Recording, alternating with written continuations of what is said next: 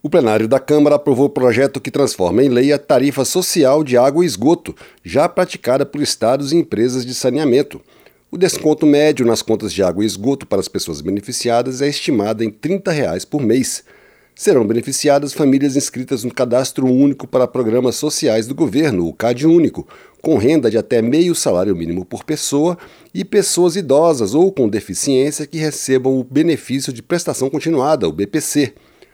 O texto não obriga as empresas de saneamento a concederem os descontos, mas cria incentivos para que isso aconteça. A proposta permite que o governo crie a conta de universalização do acesso à água, que vai subsidiar os abatimentos, ou seja, custear parte do dinheiro que as empresas concessionárias vão deixar de arrecadar.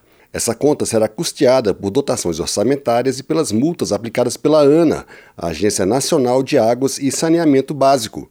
O restante do custo da tarifa social, que pode chegar a 5 bilhões de reais, será rateado pelos demais consumidores, o que foi criticado por deputados da oposição.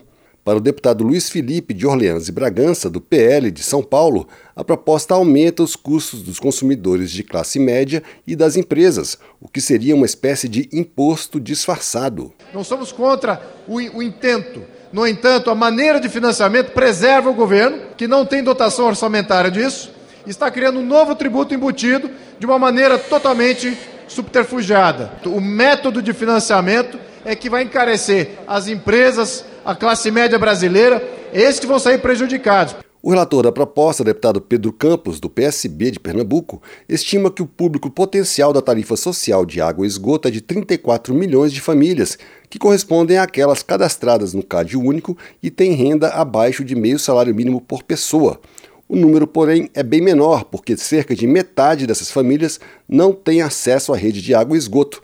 Para Pedro Campos, o projeto estimula as empresas a atenderem essas pessoas. A gente viu nas últimas semanas os dados do censo do saneamento básico, onde infelizmente no Brasil 49 milhões de brasileiros não têm acesso ainda ao esgotamento sanitário e 6 milhões de brasileiros não têm acesso adequado ao abastecimento de água. E esse projeto é um esforço dessa casa e do Congresso Nacional para criar mais incentivos e estímulos para que essa realidade seja superada.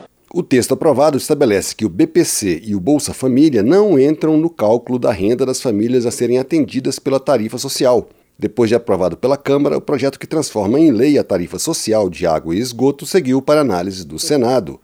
Da Rádio Câmara de Brasília, Antônio Vital.